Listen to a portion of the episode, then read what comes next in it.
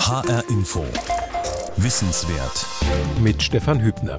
Es ist ein Unikat, das da in einem Tresor des Internationalen Büros für Maß und Gewicht in Paris lagert. Zugegebenermaßen ein unscheinbares Unikat, ein Zylinder aus Platin und Iridium. Und dennoch ist es ein wichtiges Unikat. Denn als Urkilogramm dient der Metallzylinder als Maß aller Massen und das schon seit 1889. Doch das gute Stück macht zunehmend Probleme. Es scheint leichter geworden zu sein und deshalb ist das Urkilogramm jetzt reif fürs Museum. Metrologie, so heißt die Wissenschaft vom Messen und Gemessenwerden von den Maßsystemen und ihren Einheiten. Klar, dass es da auf Präzision ankommt. Ein Urkilo, das leichter wird, ein Unding. Deshalb wollten die Metrologen mit dem Kilo etwas machen, das bei Meter und Sekunde schon früher gelungen war. Sie wollten es auf eine unveränderliche Naturkonstante zurückführen können. Das ist nun nach jahrzehntelanger Arbeit auch gelungen. Seit Mai 2019 ist nicht mehr das Urkilo das Maß der Massen, sondern die Planck-Konstante. In HR Info Wissenswert schildert Frank Grotelüschen, wie es dazu kam, wie das Kilo neu festgelegt wurde und was das mit Temperatur und elektrischer Stromstärke zu tun hat, unter dem Titel Das neue Maß der Massen, warum das Urkilogramm ausgedient hat. Wir fangen damit an, den Kristall mit einem Kronenbohrer zu zersägen. Mit einem zylindrischen Bohrer, der an der Spitze diamantbeschichtet ist. Es ist wirklich grob, sehr grob. Rudolf Mees stellt etwas Bemerkenswertes her.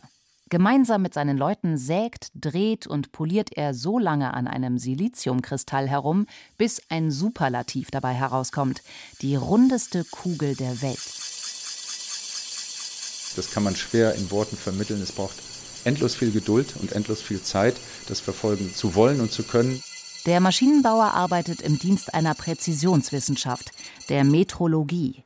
Denn die Kugel dient einem fundamentalen Zweck, der neuen Definition einer alten Größe, des Kilogramms. Our organization was founded in 1875 Martin Milton, Direktor des BIPM, des Internationalen Büros für Maß und Gewicht. Unsere Organisation wurde 1875 gegründet, als sich 17 Staaten auf die Meta-Konvention einigten. Mittlerweile sind es 60 Staaten und 41 assoziierte Mitglieder. Wir sind dazu da, das Messwesen zu koordinieren, die Metrologie.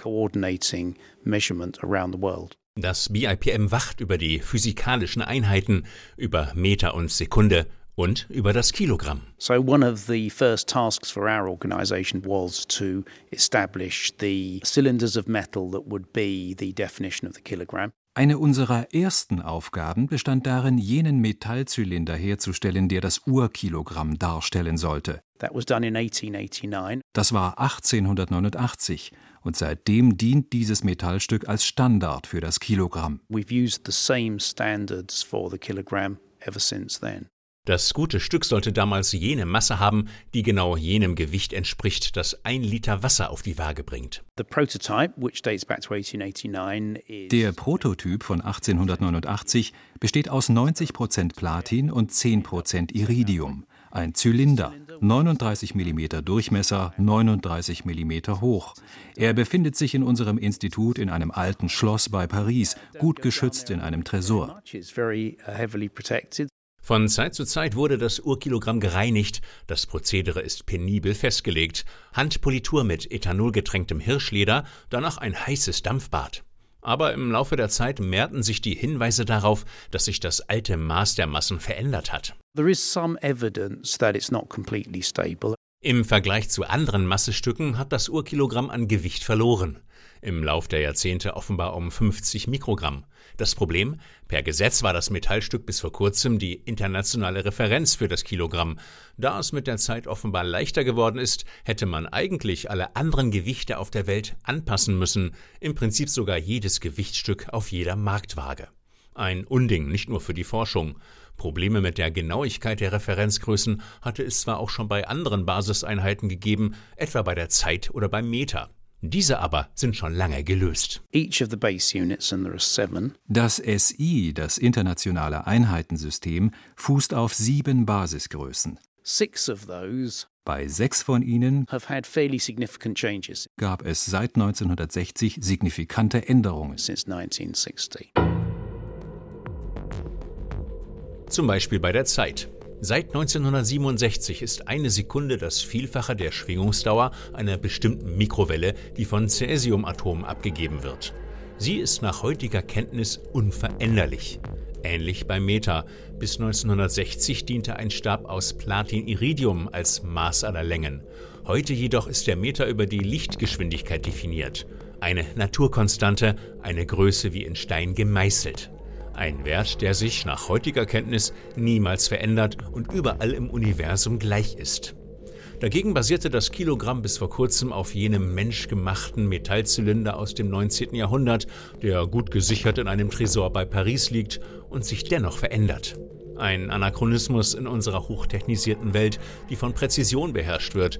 Forscher können immer genauer messen, Ingenieure selbst feinste Prozesse immer besser kontrollieren. Also suchte die Fachwelt nach einer Naturkonstante, mit der sich das Kilogramm auf ein deutlich solideres Fundament stellen lässt, und stieß auf die sogenannte Planck-Konstante. Einst entdeckt von Max Planck, dem Urvater der Quantenphysik, verknüpft sie die Welten von Teilchen und Wellen. Mit ausgefeilten Apparaturen lässt sie sich präzise messen, etwa an der PTB, der Physikalisch-Technischen Bundesanstalt in Braunschweig, von Physiker Arnold Nikolaus. Ja, ich bin einer der Methusalixer in dem Experiment. Ich bin schon Mitte der 90er Jahre dazu gestoßen, habe da mit den ersten Ideen angefangen. Arnold Nikolaus steht vor seinem Labor an der PTB in Braunschweig. Ein Speziallabor, ausgelegt für Messungen äußerster Präzision. Wir gehen jetzt in den vorklimatisierten Bereich. Hier drin wird jetzt aktive Temperierung betrieben, sodass wir hier drin schon mal ungefähr auf 19,9 Grad plus minus 0,5 kommen. Und dann kommen wir in den eigentlichen Laborraum durch eine weitere Tür. Und in diesem Labor ist der gesamte Fußboden regelmäßig mit Löchern versehen, aus denen die Luft nach oben strömt und oben an der Decke dann abgepumpt wird, sodass wir hier drin eine noch höhere Temperaturstabilität erreichen. Hier haben wir so 19,9 plus minus 0,1 Grad. Also hier ist es auf ein Zehntel Grad die Lufttemperatur abgestimmt. Im Labor zeigt Nikolaus auf einen wuchtigen langen Tisch. Er wiegt zwei Tonnen und ist luftgefedert. Wir haben also ein Luftpolstersystem, das befindet sich hier in diesen sechs Beinen unter dem großen Tisch, sodass wir hier draußen also durchaus einen Tanz aufführen könnten, ohne dass die Tischplatte dadurch in Schwingungen gerät. Ich drücke jetzt mal auf den Tisch drauf. Diese Luftpolster gibt nach. Extreme Schwingungsdämpfung, äußerste Temperaturstabilität, das braucht man für den Versuchsaufbau auf dem Tisch, das Avogadro-Projekt. Dieser zentrale Kasten ist unser Vakuumgefäß. In diesem befindet sich das eigentliche Experiment. Höchste Präzision lässt sich eben nur im Vakuum erreichen. Nikolaus schiebt einen Deckel beiseite und gibt den Blick frei auf das Innere des Kastens. Eine silbrig glänzende Kugel, etwas größer als ein Tennisball, ruht auf einer Spezialhalterung. Die Kugel ist aus hochreinem Silizium und die Apparatur dient dazu, ihr Volumen so genau wie möglich zu messen. Dann lässt sich auf den präzisen Wert der Planck-Konstante schließen, als Basis für die Neudefinition des Kilogramms. Die Voraussetzung, die Siliziumkugeln müssen möglichst makellos sein, die rundesten Kugeln der Welt. Nur dann lassen sie sich so präzise vermessen, dass man einen genauen Wert der Planck-Konstante ermitteln kann und damit ein neues wissenschaftliches Fundament fürs Kilogramm, für die Einheit der Masse. Ausgangspunkt dafür sind nahezu perfekte Siliziumkristalle. Sie sehen aus wie Backsteine. Aus diesen Kristallen formen die Fachleute an der Physikalisch-Technischen Bundesanstalt möglichst runde Kugeln. Ein mehrstufiger Prozess, aufwendig und langwierig.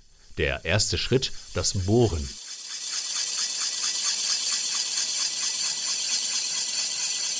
Das ist im Prinzip ein Bohren, nur mit einem Hohlbohrer, der in der Mitte hohl ist, womit wir die Kristalle dann ausstechen.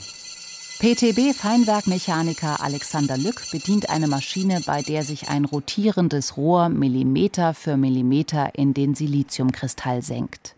Da ist es wichtig, dass man da einfach mit der Hand dabei ist, weil man dann einfach merkt, an welchem Punkt hakt es noch oder an welchem Punkt komme ich leicht durch. Deswegen ist da schon viel Fingerspitzengefühl gefragt. Das Resultat? Eine Art Würfel mit abgerundeten Ecken. Der zweite Schritt? Das Drehen. Man nimmt dann auch eine fast normale konventionelle Drehbank und dreht damit diese Kugelform in der Größenordnung Millimeter oder halber Millimeter ist das dann schon rund. Sagt Rudolf Mees. Der dritte Schritt? Das Leppen. Die Kugel wird durch lose, rollende Körner geschliffen. Dann haben Sie eine Kugel, die noch ungefähr ein halbes Gramm zu schwer ist, die aber an der Oberfläche noch einen recht hohen Grad an Zerstörung hat. Der vierte und letzte Schritt, das Polieren durch spezielle Maschinen. Das Poliermittel ist milchig weiß. Wandfarbe kann man fast sagen, das ist Titanoxid, das hat eine Partikelgröße von ungefähr 100 Nanometern. Drei Monate dauert die Herstellung einer Kugel, davon zwei Monate allein das Polieren. Unser Tagewerk besteht in einem Abtrag von ungefähr 20 Milligramm. Das ist ungefähr ein Nanometer pro Minute. Um es mal bildlich auszudrücken, Ihr Haar wächst 100 Mal schneller. So langsam arbeiten wir hier. Am Ende der Prozedur ist die gut Tennisballgroße Kugel nahezu perfekt rund, bis auf 20 Nanometer. Übertragen auf die Dimensionen der Erde wäre das so, als würde zwischen dem höchsten Berg und dem tiefsten Tal ein Höhenunterschied von zwei Metern liegen. Kosten pro Kugel eine Million Euro.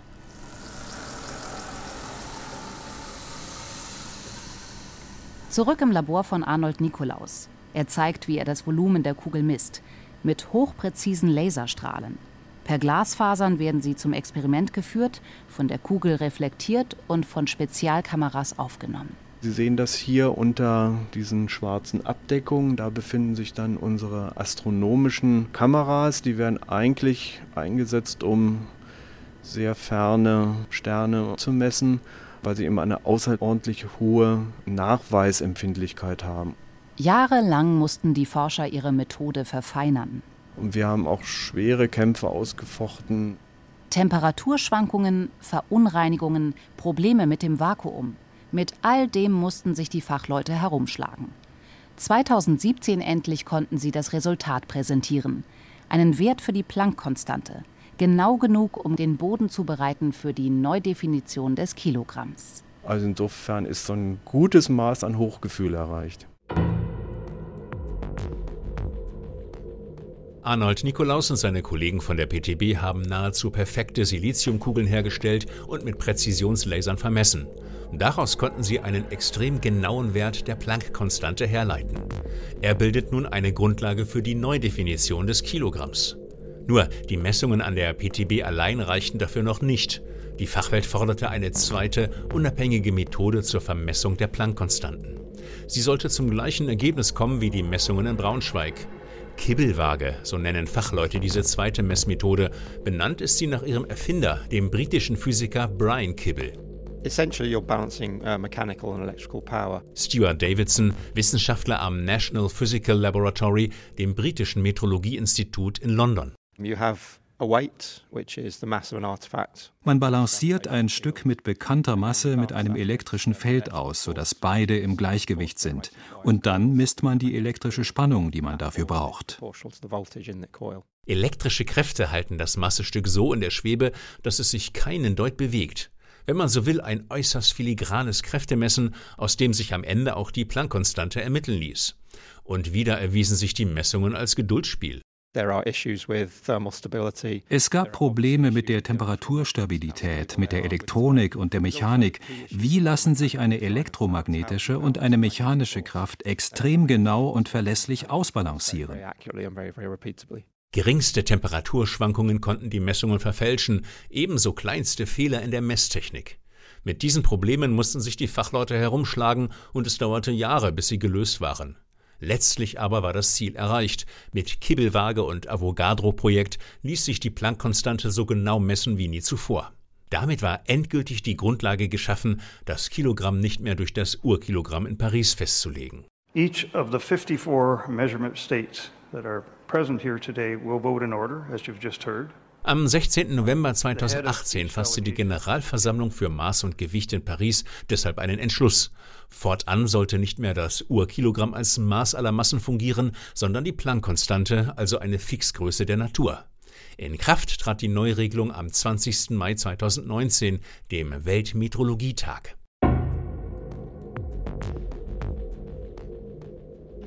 Doch das Kilogramm war nicht die einzige Basiseinheit, die umgekrempelt und auf ein modernes und solides Fundament gestellt wurde.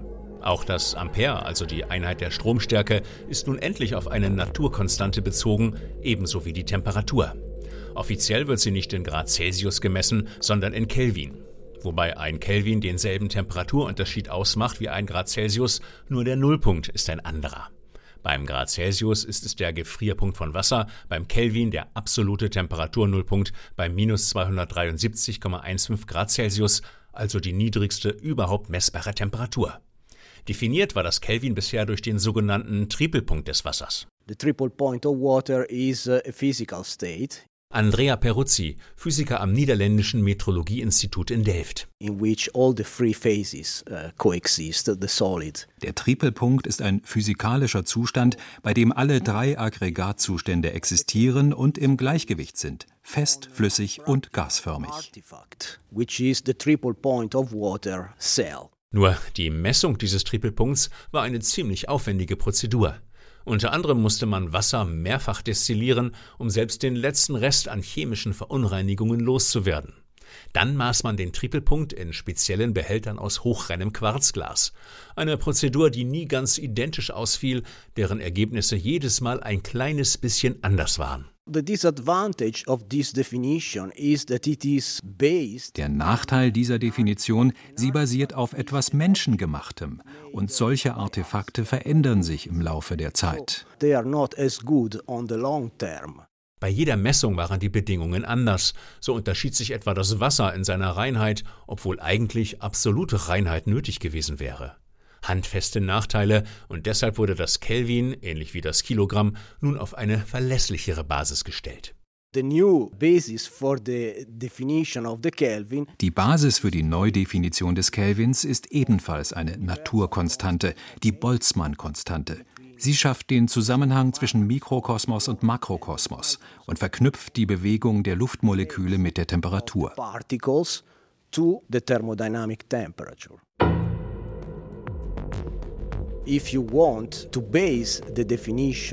Um das Kelvin mit Hilfe der Boltzmann-Konstante definieren zu können, musste man sie erstmal präzise messen. Genau das geschah in den letzten Jahren, unter anderem in Deutschland, England und den USA. Eine dieser Arbeitsgruppen sitzt in Berlin, an der Zweigstelle der Physikalisch-Technischen Bundesanstalt. Ihr Chef ist der Physiker Christoph Geiser. Ja, das ist ein historisches Gelände. Es wurde von Werner von Siemens gestiftet an einen deutschen Kaiser. Das war früher sein Garten. Aber mit der Auflage, hier das erste Meteorologische Staatsinstitut zu gründen. Christoph Geiser hat sich auf den Weg in sein Labor gemacht. Dort schließt er eine Tür auf, die auffallend wuchtig ist. Es ist hier eine abgeschirmte Kabine, die eben Störungen verhindern soll, die von außen kommen. Gleichzeitig ist es auch eine thermisch stabilisierte Kabine, die dazu führt, dass man hier wirklich stabile Temperaturbedingungen hat, die sehr wesentlich sind für die Experimente. Im Zentrum des Labors ein großer, massiver Metallbehälter. Ja, eine richtig dicke Tonne, Füllmenge etwa ein Kubikmeter Wasser, also sehr beachtlich. Das viele Wasser sorgt dafür, dass im Tonneninneren stets die gleiche Temperatur herrscht. Das Wasser in der Tonne stand stabil auf 1, 2 Tausendstel Grad Celsius über Jahre die elektrizitätskonstanten Gasthermometer. So heißt der Versuchsaufbau in Geisers Labor. Das Prinzip, im Inneren der Wassertonne sitzt ein elektrischer Kondensator, der sich mit Helium füllen lässt. Je mehr Helium im Kondensator steckt, umso stärker lässt sich der Kondensator elektrisch aufladen. Das Resultat? Feinste Spannungsänderungen, die Geiser und seine Leute mit hochsensiblen Sensoren messen. Aus den Spannungskurven lässt sich dann die Boltzmann-Konstante ermitteln. Die Herausforderungen waren enorm. Ja, also sehr viel Geduld hat man hier auf jeden Fall benötigt an dem Experiment und die Überzeugung, dass man es am Ende schaffen kann. Zehn Jahre haben Christoph Geiser und seine Kollegen entwickelt, gebaut und gemessen. Das Ergebnis ein hochgenauer Wert für die Boltzmann-Konstante.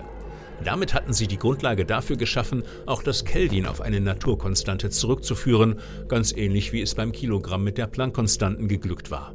Doch auch beim Kelvin galt, um den Messwert der Physikalisch-Technischen Bundesanstalt zu bestätigen, brauchte es eine zweite, unabhängige Methode. Das ist in dem Fall das sogenannte akustische Gasthermometer. Sein Funktionsprinzip, man misst die Schallgeschwindigkeit von Argongas und bestimmt daraus die Boltzmann-Konstante. The heart of the apparatus is a very beautiful spherical piece of copper. Michael Di Podesta, Wissenschaftler am National Physical Laboratory in London. Das Herzstück der Apparatur ist ein Stück Kupfer mit einem kugelförmigen Hohlraum drin. Sehr aufwendig in der Herstellung, aber ein absolut schönes Teil. Innen drin stecken winzige Lautsprecher und Mikrofone. Wir schicken Schallwellen hinein und erzeugen Resonanzen, wie bei einer Flöte, einer Kugelflöte. It's like a flute, if you like, a spherical flute, maybe an ocarina. Diese Resonanzfrequenzen mussten die Fachleute möglichst genau messen. Zehn Jahre tüftelten sie, dann hatten sie das Ergebnis. Wir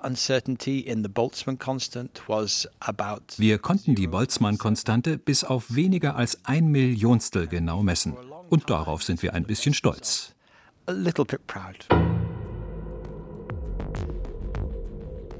Damit ist nun das komplette internationale Einheitensystem auf ein solides Fundament gestellt. Jede der insgesamt sieben Basiseinheiten lässt sich auf eine Naturkonstante zurückführen, auf eine unverrückbare, wissenschaftlich objektive Fixgröße. Schon vor Jahrzehnten war das bei Meter und Sekunde gelungen, jetzt ist es auch bei Kelvin und Kilogramm geglückt. Seit Mai 2019 ist das Kelvin auf Basis der Boltzmann-Konstante definiert und das Kilogramm beruht auf der Planck-Konstante. Vor allem letzteres sorgte in der Fachwelt für große Erleichterung, denn jetzt ist es egal, wie sich jener kleine Platin-Iridium-Zylinder im Tresor des Pariser Landschlösschens im Laufe der Jahrzehnte verändert.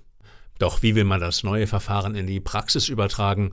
Bislang mit dem Urkilogramm war das relativ einfach, sagt PTB-Forscherin Dorothea Knopf. Jedes Land hat seinen eigenen Platin-Iridium-Zylinder, den es als nationales Normal definiert. Und dieses Stück wird möglichst nahe mit dem Urkilogramm verglichen.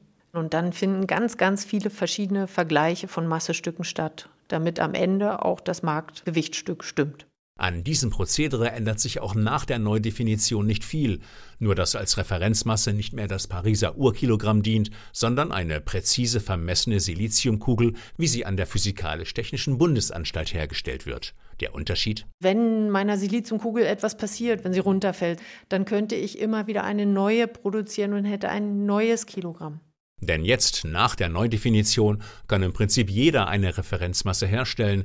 Er benötigt dazu nur eine Kibbelwaage oder ein Avogadro-Experiment und den Wert der Planck-Konstanten. Was aber bedeutet die Umstellung für die Praxis, für die Labors und für die Werkhallen der Industrie? Vorerst nur wenig, meint Michael Milton, der Direktor des Internationalen Büros für Maß und Gewicht. Doch perspektivisch dürfte sie dort von Belang sein, wo man kleinste Mengen mit ungeheurer Präzision abwägen muss, etwa in der Pharmazie. Die neue Definition ist eine Investition für die Zukunft. Irgendwann wird sie die Grundlage für neue Technologien sein, gerade wenn es um höchste Präzision geht. Die Zukunft wird's beweisen. Und was passiert nun mit dem Urkilogramm in Paris? Ist es ab jetzt im Museum zu bewundern? Ich denke, wir brauchen das Urkilogramm noch. Da sind ja diese Zweifel, ob es in der Vergangenheit immer stabil gewesen ist. Vielleicht können die neuen Technologien Licht ins Dunkel bringen, indem sie klären, wie sich das Urkilogramm in Zukunft verhält. If we know how it uh, behaves in the future, it'll probably give us a better indication about what the, any mysteries that might have been present in the past. Daraus ließe sich dann ableiten, was da in der Vergangenheit passiert ist. Ich denke, da steckt noch einiges drin. I think it's still got a lot of use left in it. Das neue Maß der Massen, warum das Urkilogramm ausgedient hat. Sie hörten ein HR-Info Wissenswert von Frank Grote-Lüschen. Die Sendung finden Sie ab sofort in unserem Podcast-Angebot auf hrinforadio.de. Dort und in der ARD Audiothek-App fürs Handy gibt es auch weitere Wissenswertausgaben. Alle können kostenfrei als Unterrichtsmaterial verwendet werden. Mein Name ist Stefan Hübner.